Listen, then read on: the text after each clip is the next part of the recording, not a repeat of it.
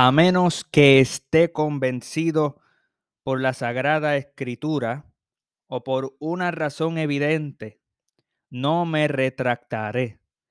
Mi conciencia está cautiva por la palabra de Dios y actuar contra la conciencia no es ni correcto ni seguro. Esas fueron las palabras de Martín Lutero en la dieta de Worms cuando le juzgaron y cuando le dijeron que se retractara de todo lo que él estaba enseñando sobre la justificación, de todo lo que estaba enseñando en contra de los decretos papales y de la indulgencia, pues la reforma protestante en su causa formal era sobre la autoridad para el cristiano, la autoridad para la iglesia, la autoridad para la vida. Los reformadores evocaban sola escritura. Pero también en la reforma protestante la causa material, no formal, sino material, era sobre la justificación. Si la justificación era la infusión de la justicia de Cristo o la imputación de esa justicia. Y en cuanto a la palabra de Dios, uno de los temas que, bueno, que son uno de los temas más controversiales en nuestros tiempos es el, de la, el tema de la inerrancia de la escritura. Y en muchos círculos, cuando se está hablando sobre la inerrancia, la, eh, ¿verdad? Este concepto de la infabilidad, la autoridad y la inerrancia de la escritura, muchas personas no saben lo que eso es. Eh, muchas personas dicen si, que si uno cree en la inerrancia, ¿qué traducción es inerrante? Porque hay tantas traducciones de la Biblia. Eh, obviamente esto lo diría un liberal, alguien que, cree que el, que el movimiento King James Onlyism, el movimiento que cree que la Biblia de King James en inglés esa es la única Biblia inspirada. O en Latinoamérica el grupo que apoya a la Reina Valera 1960 eh, como un documento inspirado, obviamente no van a traer ese tema en contra de la inerrancia. Y traen temas sobre interpretación, otros liberales, sobre tantas interpretaciones y la Biblia va a ser inerrante. Y es muy importante saber que el contexto histórico es muy diferente y que en el círculo evangélico, eh, una de las cosas negativas del círculo evangélico es que eh, sus autoridades creen que son la única autoridad para poder definir esta temática sobre la autoridad, la infabilidad y la inerrancia de la escritura. Ellos intentan controlar, eh, controlar el discurso teológico, sacándolo de su contexto histórico. Así que nosotros tenemos que ver eh, el tema de la inerrancia como un tema no meramente no, novedoso, no, no meramente moderno. Eh, ciertamente la palabra inerrancia a través de la historia de la iglesia no necesariamente la vas a encontrar. No necesitas encontrar ese, ese, ese tema. Y tampoco debemos de decir de que existe una sola postura de la inerrancia. Hay, hay personas que, que creen en la inerrancia y tienen diferentes posturas en cuanto a interpretación, en cuanto a canonicidad, en cuanto a un montón de cosas. Eh, es como la doctrina de la Trinidad. ¿ok? Si usted no sabe esto, esto es muy importante. El oeste y el este interpretan la Trinidad de manera diferente. Eh, me estoy refiriendo a los orientales, nosotros somos de Occidente. La teología trinitaria del, Occidente, estoy pensando en las procesiones. Eh, nosotros creemos que el Espíritu Santo procede del Padre y del Hijo. Eh, el, Oriente no, el, Oriente en cuanto a las procesiones, el Espíritu Santo procede del, del Padre solamente. Eh, y el énfasis en la Trinidad eh, en su obra económica es en la encarnación. El énfasis acá en el occidente es en la crucifixión. Así que temas como la Trinidad, asimismo temas como la inerrancia, tienen múltiples perspectivas, ¿verdad? Y, eso es algo que nosotros tenemos que tener en, en mente. Pero ¿qué queremos decir cuando hablamos que la Biblia es inerrante? Pues simplemente que la Biblia no tiene errores, porque es inspirada por Dios, es exhalada por Dios. Ahora, aquí es donde muchos van a decir, pues se debe interpretar la Biblia de manera literal eh, o alegórica, cómo se interpreta la Biblia. Y eso es un tema muy diferente, es un tema diferente al tema de la inerrancia. ¿ok? Podemos hablar sobre los géneros de la Biblia, sobre la interpretación, sobre qué hacer cuando encontramos supuestas contradicciones. eh, pero todo esto parte de la premisa de que Dios ha revelado, eh, de que Dios ha revelado, primeramente, que Dios ha revelado y que por cuanto Dios ha revelado, eso que ha revelado no contiene errores. Y claro, también sobre la, combinación de la Biblia con la ciencia, la Biblia con la historia, todo eso lo podemos hablar, eh, pero la inerrancia es diferente, lo podemos hablar, pero no eh, tener diferentes posturas sobre interpretación, sobre metodología, sobre ciencia, sobre historia, eh, eso no refuta a nosotros los inerrantistas. Y es por eso que es necesario conocer la historia. En el pasado, confesiones de fe han hablado de que la Biblia es inspirada por Dios y es infalible. Y para todo cristiano, infabilidad significa inerrancia, históricamente hablando. Eh, esa división dramática de que yo creo en la infabilidad, pero yo no creo en la inerrancia, eso no. En la historia del cristianismo no se va a encontrar como algo predominante. Claro, algunos van a redefinir la infabilidad, que la Biblia no falla sobre doctrina y sobre vida, pero puede fallar sobre historia y sobre ciencia. Hay errores humanos y en ese sentido no es infalible. Muchos dirán semejante atrocidad. Y el problema con esto es que cuando tú redefines la infabilidad, tú redefines la inspiración y por lo tanto tú redefines la doctrina de revelación, redefines la inerrancia. Cualquiera puede decir que cree en la infabilidad, cualquiera puede decir yo, yo creo en la inerrancia y definir las cosas de manera diferente. Y es cierto de que hasta Bibi Warfield, el término de inerrancia, eh, Bibi Warfield, eh, siglo XIX, el término de inerrancia no era central. eh, ni siquiera, ni siquiera se va a encontrar en, en muchísimos libros de, de teólogos a través de la historia. Eh, siempre va a encontrar el tema de error, sí, eh, de, de que no contiene error, pero, pero el, eh, el término inerrancia, el término iner- inerrancia como, como uno que, que se usa un poco diferente a lo que es la infabilidad, eh, que la Biblia es infalible, eso no, no se va a encontrar esa, esa diferencia. Pero tenemos que reconocer por qué existe ahora este nuevo término de la inerrancia, un nuevo término en el, en el círculo teológico.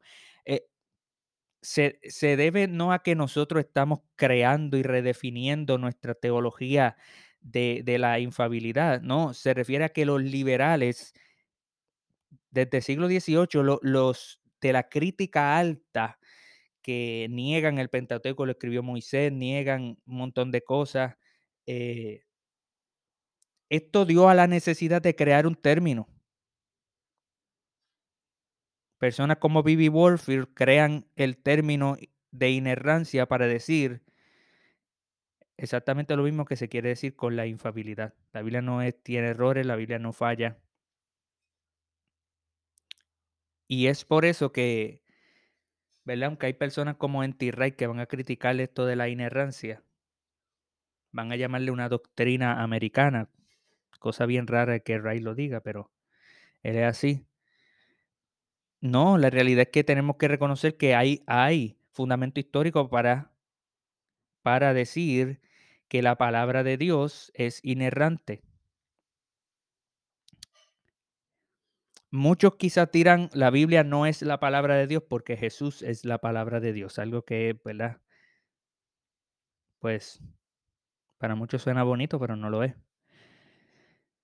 Y es cierto que nuestra fe para la salvación está en Jesús y no en la Biblia en el sentido de que la Biblia nos salva. En ese sentido, ¿verdad? La Biblia nos apunta y nos muestra a Jesús para creer en Él. Cristo es central cuando hablamos de la función de la palabra, la función de la Biblia. Pero no somos bartianos, no, somos del, del, del, del, del círculo neortodoxo de Karl Barth, que, bueno, aún, ¿verdad? Aún Karl Barth decía que hay, hay tres formas de hablar de la palabra. Está la palabra encarnada, está la palabra escrita y está la palabra predicada. Eh, pero, pero Bart va a decir que la única revelación de Dios, es diferente a, a decir la única palabra de Dios, eh, eh, porque él está diciendo tres formas que se han usado históricamente de la palabra de Dios, la encarnada, Jesucristo, obviamente, la escrita y la predicada, pero Bart va a decir la única revelación que existe es, es la persona de Jesús. Esa es la única revelación. La Biblia no es revelación de Dios. La naturaleza no es revelación de Dios. La Biblia apunta a la revelación que es Jesucristo. Sumamente erróneo está Bart en esa acertación, aunque suene bonito. No, la Biblia sí es revelación de Dios y es necesariamente revelación de Dios, porque nos trae a Cristo la revelación de Dios. Ahora, con esto nos trae la pregunta de, de si, si, si Dios nos dio una palabra con errores para poder saber de Jesús o sin errores para saber de Jesús. O por otro lado, si la Biblia es inerrante, porque Dios nos dio la palabra escrita para creer en la seguridad de Cristo, o es la seguridad que tenemos en Cristo la que nos da a su vez seguridad de la inerrancia. Esas son dos preguntas muy importantes. ¿Dónde comenzamos? ¿Comenzamos por la Biblia para llegar a Jesús o comenzamos desde Jesús para llegar a la Biblia? Bueno, yo no creo que esa dicotomía eh, tiene que serse tan radical. Ambas cosas son ciertas. Nosotros vemos y asumimos y presuponemos que como la Biblia es revelación de Dios, no contiene errores. Porque Dios quiere darnos a nosotros seguridad del Cristo que no contiene errores tampoco. Y creemos en Cristo y por cuanto creemos en Cristo sabemos que lo que Él dice a su vez en su palabra no contiene errores. Así que ambas cosas, no, no debemos de decir comenzamos con la Biblia para tener seguridad en Jesús o comenzamos con Jesús para tener seguridad en la Biblia. Bueno, es que cuando nos predicaron, nos predicaron algo que está en la Biblia. y, cuando, y cuando conocimos a Jesús y, y, utilizamos la oración, ¿verdad? Eh, que un medio de gracia que Dios utiliza para acercarnos más a Jesús, eh, eh, a su vez nos acercamos más a Jesús y confiamos más en la Biblia a la misma vez. Así que ambas cosas están en función. Pero en cuanto a la predicación, que otra manera de hablar de la palabra de Dios, sí la predicación, la predicación es la palabra de Dios, pero en un sentido ectípico, o mejor, en un sentido derribado, derribado. ¿Qué, ¿Qué quiero decir con esto? Que la predicación es la palabra de Dios derribada. Pues lo que quiero decir con esto es que la, la, predicación es la palabra de Dios en cuanto se conforme a la Biblia, porque no, no es propia autoridad. Eh, en otras palabras, no podemos nosotros decir, eh, bueno, como la predicación es la palabra de Dios, todo lo que diga el pastor es la palabra de Dios, por lo tanto, si el pastor utiliza algo para, o, pastora, ¿verdad? Hoy en día ya está pastora. Eh, si se utiliza desde el altar instrucciones específicas sobre sueños, visiones, revelación, cosas que escucharon, o ni siquiera tiene que ver con eso, tiene que ver con con con otra cosa, pero estoy pensando en el movimiento carismático primariamente. Eso también es la palabra de Dios, entonces hay que obedecerlo sí o sí, porque es palabra no, es es palabra de Dios derribada. En otras palabras, Pablo dijo en 1 Corintios capítulo 14 que cuando alguien esté hablando en lengua, que alguien interprete y que luego, que Juzgue. Lo mismo ocurre en la predicación. Cuando alguien predica según la palabra de Dios, los demás juzgan. ¿Qué están juzgando? ¿A la palabra de Dios? No, están juzgando al predicador. ¿Qué están juzgando? ¿El que en lengua? No. Eh, eh, perdón, ¿qué están hablando? ¿Qué están juzgando? ¿La profecía del que en lengua? No, sino al, al, que, al, que, al que habló. Si está hablando lo que está hablando según la palabra de Dios, cuál es su testimonio personal y si lo que dijo está en la palabra. Si lo que dijo se comporta, por eso es que la predicación es palabra de Dios en cuanto se conforme. No se debe utilizar como un, un, una estrategia manipulativa de decirle, hermano, ustedes deben escuchar la boca de Dios ahora mismo. Eh, a menos que se esté hablando antropomórficamente para darle a la gente seguridad de que, se hizo una obra exegética para poder predicar bien, que tener mucho cuidado. Ahora, cuando hablamos de la inerrancia, ¿verdad? Para continuar, hay muchos que se concentran en la inerrancia como algo general. Y dicen, la Biblia sí no contiene errores. Y esto me recuerda un, ¿verdad? un testimonio sobre, sobre eh, mi testimonio sobre eh.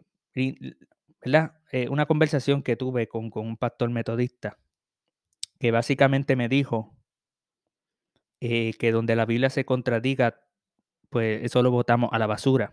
Esas fueron las palabras que utilizó. Fueron las palabras que utilizó. Pues son personas que en su denominación hay un documento que dice inerrancia y ellos firman y dice, sí, voy a ser pastor de esta iglesia y creo en la inerrancia, pero no la creo realmente. No la creen realmente.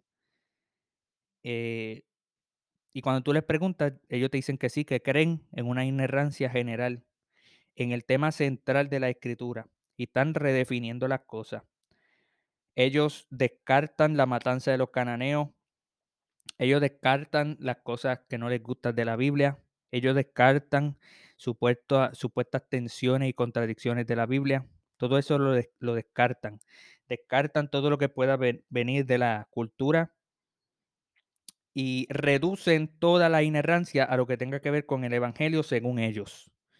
Porque si hay algo que el Evangelio trata que a ellos no les gusta, por ejemplo el pecado, porque muchos definen el Evangelio como el amor de Dios y eso nada más es,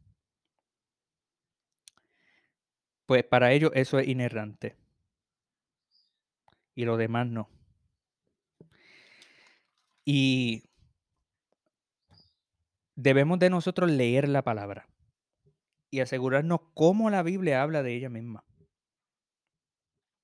Segunda de Timoteo capítulo 3 verso 16 dice lo siguiente. Toda la escritura es inspirada por Dios y útil para enseñar, para redarguir, para corregir, para instruir en justicia, a fin de que el hombre de Dios sea perfecto, enteramente preparado para toda buena obra. En estos versos Pablo es claro que toda la escritura es inspirada por Dios, es teanustos, es exhalada, es voz de Dios grabada en página. Y Pablo no se pone a decir, la palabra de Dios está en la Biblia, pero no es la Biblia. Eso es algo que vamos a escuchar mucho en el movimiento evangélico. Pablo nos va a decir algunas partes, las partes en donde Dios literalmente habló, que dijo así dice Jehová, el profeta literalmente habló así dice Jehová, pero todo lo demás, lo histórico, nada de eso es palabra de Dios. No, no, no. Pablo va a decir toda la escritura y claro, alguien va a estar escuchando este podcast y va a decir, Cristian, Pablo está hablando sobre el Antiguo Testamento. Claro, pero esto aplica al Nuevo también. Eh, yo soy de los que creo que, ¿verdad? Antes de 2 de Timoteo, yo creo que estaba escrito, yo creo que 1 Corintios fue escrito antes de 2 de Timoteo. Eh, Y Pablo es claro en 1 Corintios capítulo 15 que Jesucristo fue, eh, Cristo murió, resucitó conforme a las escrituras. Se le apareció a otros discípulos, a unos discípulos conforme a las escrituras. ¿Qué escritura está hablando Pablo? Mm, eh, se está refiriendo lo más seguro a Lucas, al Evangelio de Lucas. Eh, por lo que mi argumento sería que Lucas existía antes de 1 Corintios y antes de 2 de Timoteo, y toda la escritura es palabra inspirada por Dios. Pablo sabía de que todavía no se había cerrado el canon. Pablo sabía que todavía. Pedro es que dice, mira, miren las epístolas de Pablo que son difíciles de interpretar, los cuales otros lo malinterpretan, al igual que las demás escrituras y lo hacen para su perdición. Para, para Pedro, eh, según de Pedro capítulo 3, para Pedro, lo que Pablo está escribiendo es lo mismo que lo demás de la escritura, lo cual muchos tuercen para su perdición. Así que esto es lo que tenemos en la literatura paulina, en la, eh, literatura de Pablo. Pedro mismo nos dice en segunda de Pedro, capítulo 1, verso 16 en adelante, dice, porque no porque no os hemos dado a conocer el poder y la venida de nuestro Señor Jesucristo, siguiendo fábulas artificiosas, sino como habiendo visto con nuestros propios ojos su majestad, refiriéndose a la transfiguración, verso 17. Pues cuando él recibió de Dios Padre honra y gloria y le fue enviada desde la magnífica gloria una voz que decía, este mi hijo amado en él en el cual tengo complacencia. Y nosotros oímos esta voz enviada del cielo cuando estábamos con él en el monte santo. Oigan, ¿qué dice en el verso 19 luego? Tenemos también la palabra profética más segura, a la cual hacéis bien en estar atentos como a una antorcha que alumbra en lugar oscuro hasta que el día aclarezca y el lucero de la mañana salga en vuestros corazones y le suelta que, a que lea una traducción un poquito más eh, nueva o una traducción en inglés nueva, eh, que, porque literalmente Pedro está diciendo, tuvimos esta experiencia en el Monte Santo, escuchamos la voz del Padre, pero sin embargo tenemos una palabra profética y la clave está en más segura, más segura. La palabra escrita es más segura que la experiencia que tuvimos de escuchar la voz de Dios, de ver al Hijo transfigurado. Obviamente Pedro no está diciendo rechazando a la voz de Dios ni rechazando la gloria del transfigurado. Pero Pedro le está diciendo, miren, ustedes no escucharon la voz, ustedes no lo vieron, eso fue una gloria terrible, eso fue un momento espectacular, un momento precioso, un momento que atesoraré por toda mi vida. Pero ustedes no lo vieron, tienen aquí la palabra. Es más segura porque lo puedes leer todos los días, todos los días que está esa experiencia. Más segura. Entendiendo primero esto, que ninguna, ninguna profecía de la escritura es de interpretación privada, porque nunca la profecía fue traída por voluntad humana, sino que los santos hombres de Dios hablaron siendo inspirados por el Espíritu Santo. Pedro está diciendo, los profetas no fueron que recibieron una revelación y ellos reflexionaron en esa revelación y luego pusieron su opinión sobre esa revelación. No, no, no. Ellos pusieron precisamente lo que el Espíritu le guió a escribir. Y claro, muchos van a negar, segunda de Pedro no es canónico, eso no lo escribió Pedro. ¿Qué tú haces citando segunda de Pedro? El tema de la canonicidad de la escritura, el tema de qué libros deben estar en la escritura y el tema que qué libros no deben estar en la escritura, no refuta el tema de la inerrancia. Es un tema diferente a la inerrancia. Es un tema que lo podemos hablar otro día. Eso no refuta la inerrancia. Nunca, a través de la historia del cristianismo, nunca se ha dicho como dudamos de la canonicidad del libro de Santiago, por ejemplo, Lutero, al, principio, ¿verdad? Eh, dudamos de Santiago, pues no creemos en la inerrancia. de la escritura. Porque es que dudamos si Santiago está dentro o no del canon. No, nadie, nadie a través de dos mil años ha hablado así. Nadie ha escrito así. Nadie. Y aparte de eso, Jesús mismo nos dice en los evangelios que la palabra no puede romperse. El cielo y la tierra pasará, pero mis palabras no pasarán. Jesús asume, y los escritores del, del, Nuevo Testamento asumen la veracidad, la autoridad, la infabilidad, la revelación, la inerrancia de revelaciones antiguas en el Antiguo Testamento. Ningún autor del Nuevo Testamento pone en tela de juicio ni duda de algún texto del Nuevo Testamento. Aun cuando muchos hoy en día dicen, pero es que los apóstoles citaban textos fuera del contexto del Antiguo Testamento, como en Mateo 2, que dice, y de, Egipto llamé a mi hijo, citando a Osea para decir que Jesús eh, es aquel que habló en Oseas, pero en Oseas dice, de Egipto llamé a mi hijo Israel, pero Mateo está sacando un texto fuera de contexto, porque eso no tiene que ver nada con Jesús.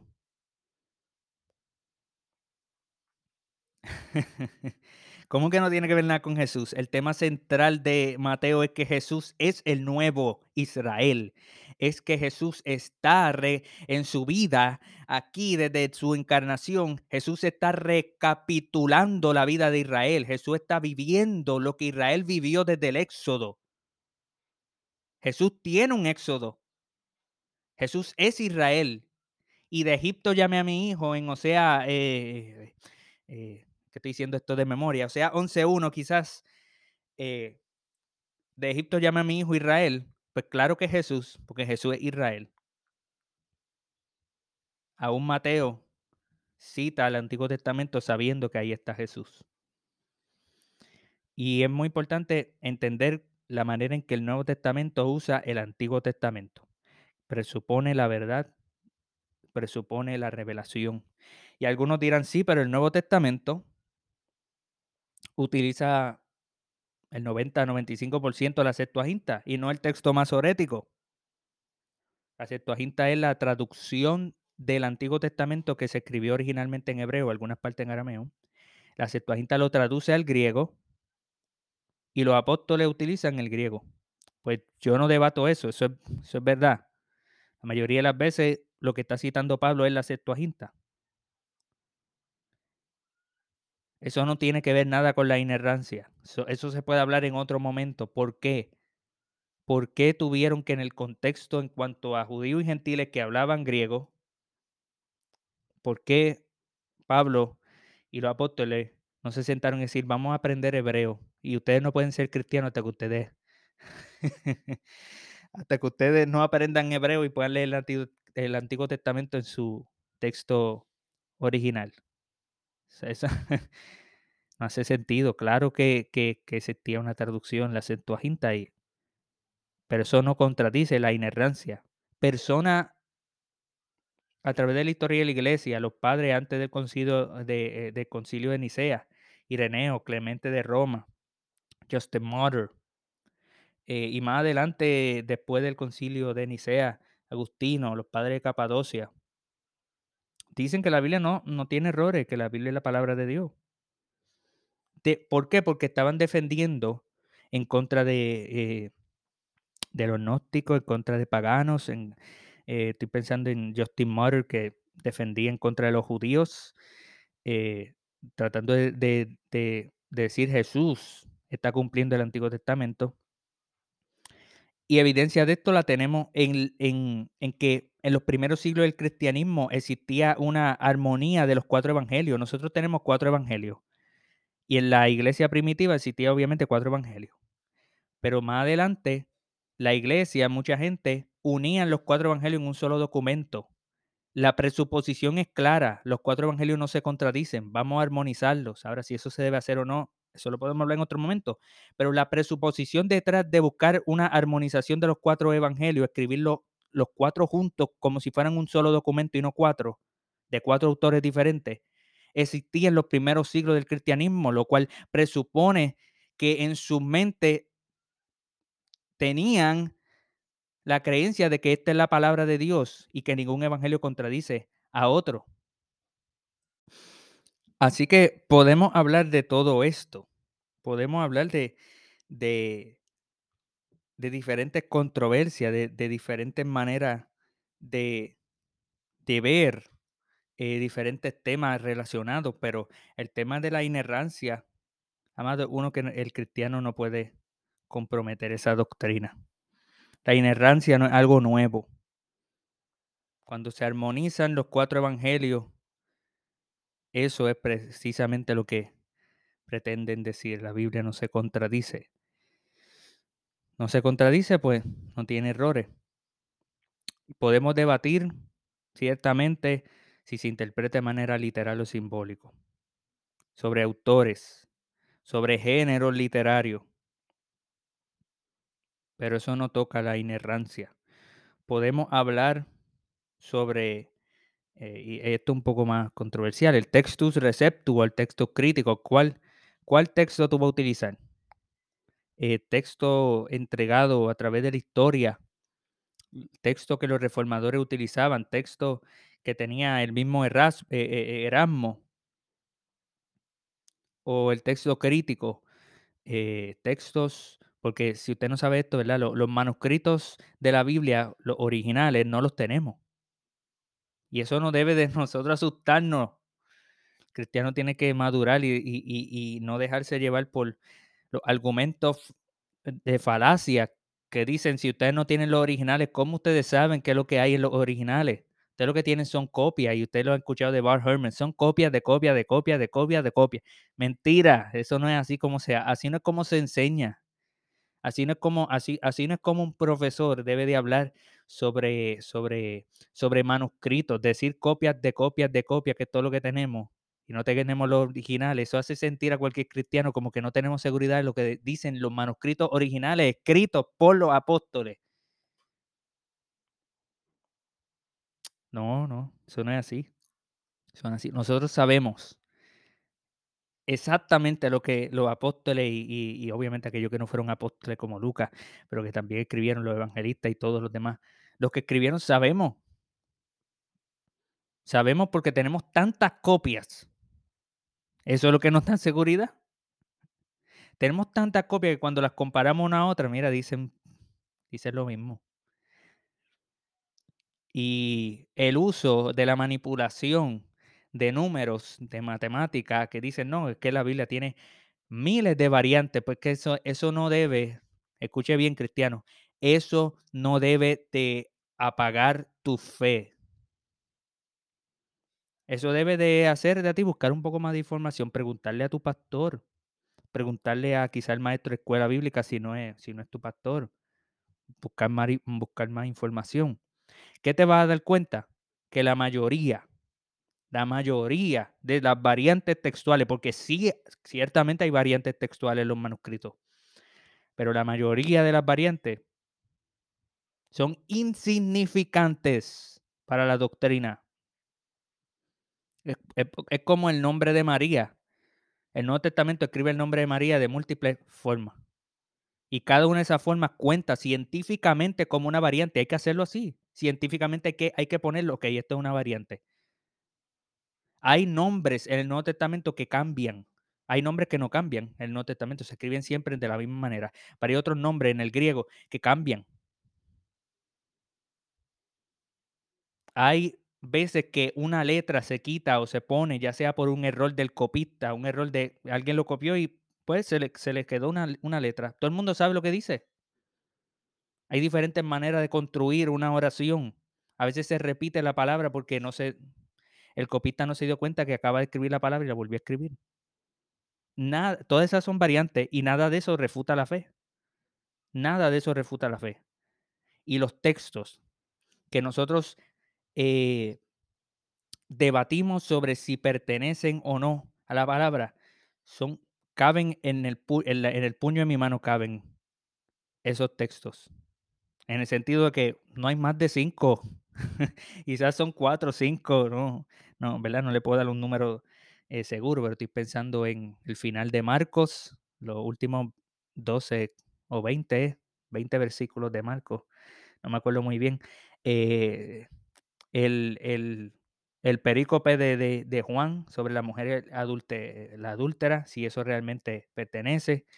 Eh, los tres testigos de, de, Primera de Juan, que hay tres testigos, el verbo y luego el agua, y eh, si eso realmente está o no. Esos son los tres que tengo en mente. No, no me acuerdo de otros más porque es que no creo que existan. Eh, hay, hay, hay otras que son pequeñas palabritas. Nada de eso contradice la doctrina. Nada de eso, nada de eso. Y nada de eso contradice la inerrancia de la escritura. Es un tema separado. Y algunos dicen, pero es que cuando vamos a interpretar de manera literal algunas porciones, vemos que hay errores. No, pero el error quizás está en tu interpretación, no en la, no en la palabra. Algunos dicen, Jesús dijo, eh, si tuviera fe como un grano de mostaza, o en una de las parábolas no fue que él dijo que el, este grano de mostaza es la, la semilla más pequeña de todas. Y después se, se, encuentra que en América del Sur hay una, hay, una, hay una semilla más pequeña que la que Jesús dijo. Por lo tanto, Jesús mintió y la Biblia no es inerrante. No, no, no, no. Esa es una manera de hablar. Cualquier judío del primer siglo. Bueno, Lucas escribe que en el censo todo el mundo fue. Todo el mundo fue al censo. Estoy pensando en el censo de, de José y que todo el mundo tuvo que ir a su, a su propia tierra.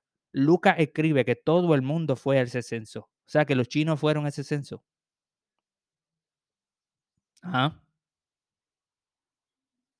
No, claro que no. Los chinos no fueron a ese censo. Pues Lucas mintió y la Biblia no es inerrante. No, es un a figure of speech, una manera de hablar. Así que grano de mostaza o, la, semilla más pequeña, si es la más pequeña que ustedes entienden, que ustedes han conocido. Pueden existir otras semillas más pequeñas. El, tema central de la peruata de Cristo no es cuál es la semilla más pequeña, no es utilizar eso como una ilustración. Así que todos estos son temas relacionados a la inerrancia, pero no contradicen la inerrancia cuando se tienen diferentes perspectivas. Ahora, algo que me interesaba para poder terminar es, eh, es sobre la confesión de fe de Westminster, porque es un debate que se tiene sobre cuál era la postura de los divinos y aún de Calvino. Eh, y se hacen diferentes críticas a lo que la confesión eh, tiene que hacer. Y, tengo ahora en la mano eh, un, una crítica eh, de la confesión de fe de Westminster por el reverendo Ro, Roland S. Ward de, de, la Iglesia Presbiteriana del, del este de, de Australia. La fecha que tengo aquí es del 1993, quizá esa no es la fecha correcta, pero esa es la fecha que está aquí. Usted la puede encontrar si pone Recent Criticism of the Westminster Confession of Faith. Un texto muy importante para, para leer. Y sobre concepciones erróneas sobre cuál es la doctrina que los divinos eh, dejaron. Muchos evocan que el campo reformado, y esto estoy utilizando y parafraseando literalmente lo que está diciendo aquí este caballero. El campo reformado tiene una postura de la inerrancia funcional. Yo creo en inerrancia funcional de la escritura y no inerrancia formal de la escritura. Y cuando se está hablando sobre, sobre materia primaria, sobre esa función de la escritura, es sobre, sobre Cristo, sobre el Evangelio. Eso es lo más importante, eso es lo inerrante. Pero no todo va a ser inerrante. Hay muchos que interpretan eso de, de Calvino. Hay muchos que interpretan eso de Lutero. Porque Lutero, Lutero, aunque no niega la inerrancia, es más, en Catecismo Mayor de, Lutero, búsquelo, que él literalmente utiliza la palabra no errores. inerrancia, que la Biblia no tiene errores. Pero Lutero va a decir que el evangelio o, o los textos que tienen que ver con el evangelio son primordiales, son más importantes, pero eso no tiene que ver con la inerrancia.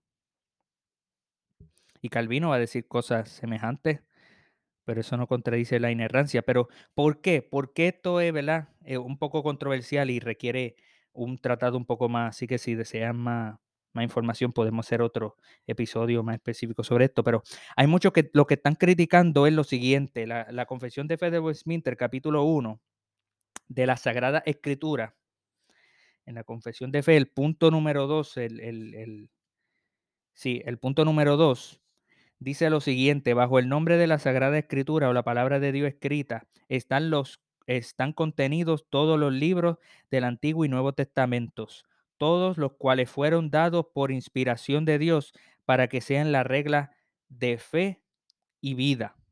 Ahora, ¿qué hay de controversial? Si usted lo lee, usted dice, pues no hay nada controversial en eso.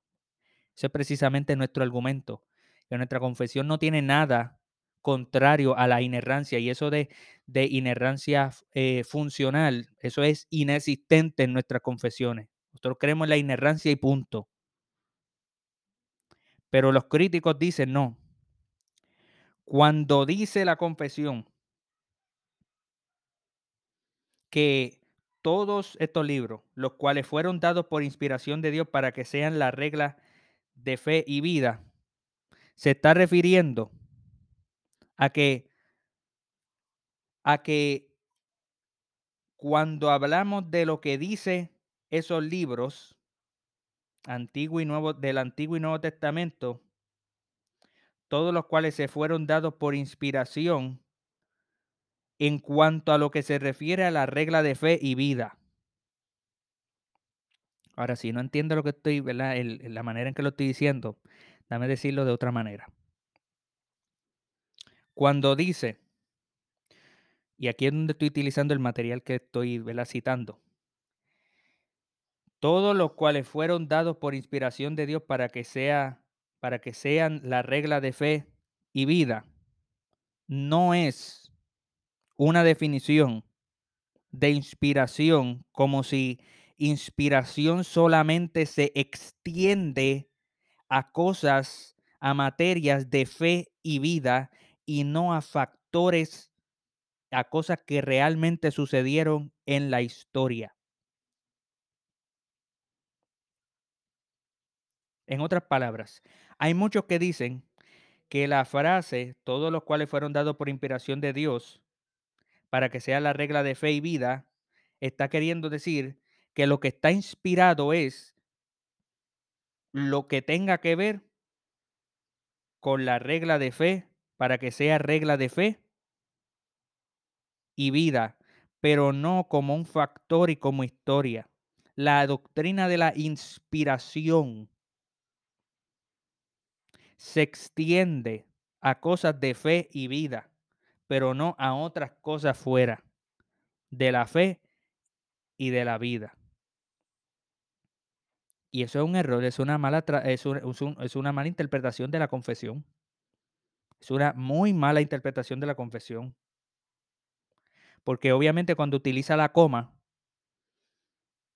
cuando utiliza la coma, cuando se refiere a la palabra de Dios escrita, que están contenidas todos los libros del Antiguo y Nuevo Testamento, todos los cuales fueron dados por inspiración de Dios para que sea la regla de fe y vida, muchos malinterpretan esa coma al decir que lo que está inspirado en es que están en es, eh, lo que está inspirado está adentro de esos libros, pero los libros no son inspirados. Eso contradice todo lo que está queriendo decir la confesión. La confesión misma dice que es palabra de Dios y no meramente escritura humana. humana. La palabra dice que Dios, eh, la confesión, perdón, dice que Dios es el autor. La confesión dice que, que estos libros fueron inmediatamente inspirados por Dios, que poseen entera perfección y verdad infalible. Estoy utilizando el documento, eh, ¿verdad? Para resumir lo que dice más, más adelante sobre la palabra. Así que aun cuando el término de inerrancia no se usa en la confesión, no se está negando la inerrancia, no se está diciendo como todo, como co- no se está queriendo decir, hay una parte adentro de la escritura que tiene que ver con la fe y la vida y eso es lo único inspirado. Por lo tanto, todo lo demás no es inspirado y por lo tanto tiene errores. No, no, no, eso no es lo que está queriendo decir la confesión. Es un abuso atroz que se pretende hacer a nuestra confesión de fe.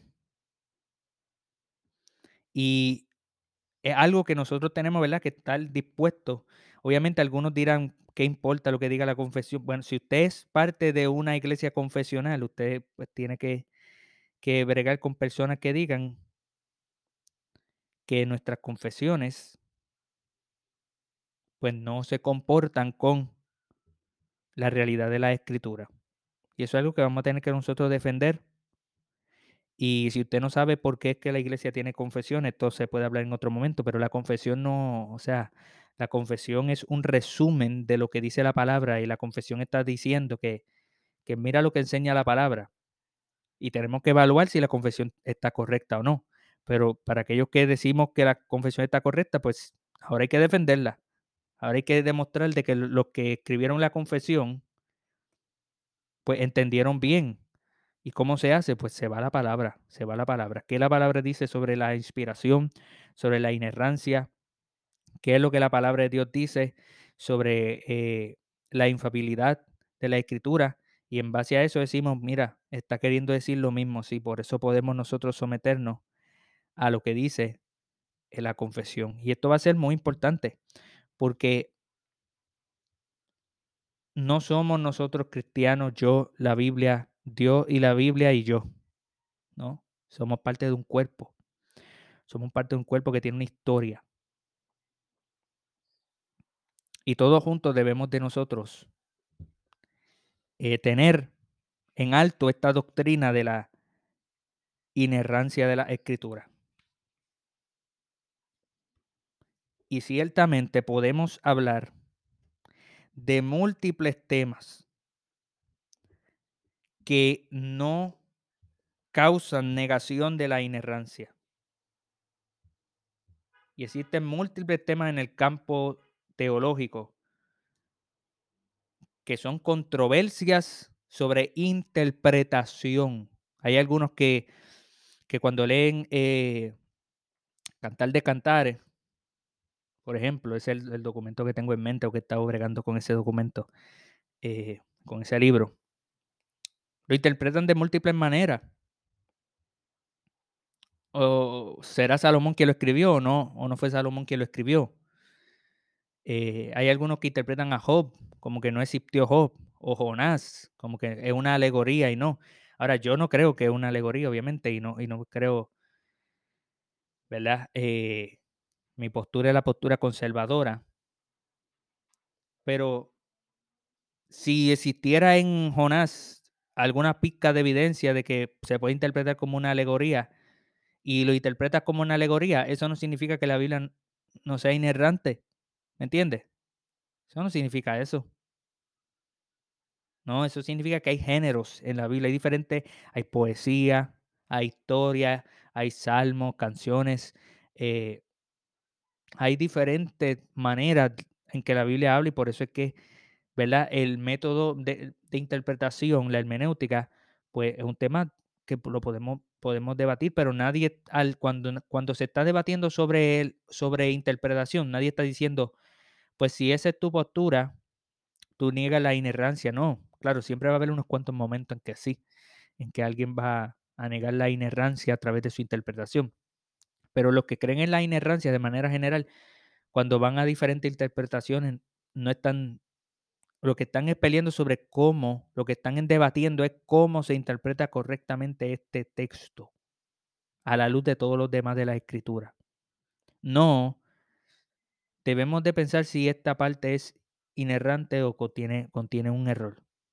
No, no. Así que eso es algo, ¿verdad? Para, para pensar, para evaluar y para darnos a nosotros confianza en lo que, en lo que la palabra de Dios Dice, al fin y al cabo, amado, nosotros tenemos que defender la doctrina de Dios, porque como Pablo dijo, toda la escritura es inspirada por Dios. Y si es inspirada, sirve para algo. Y tenemos que evaluar lo que la palabra de Dios dice para vivir de acuerdo a ella. Así que gracias por haber escuchado una vez más de Somos la Reforma Podcast. Hasta la próxima.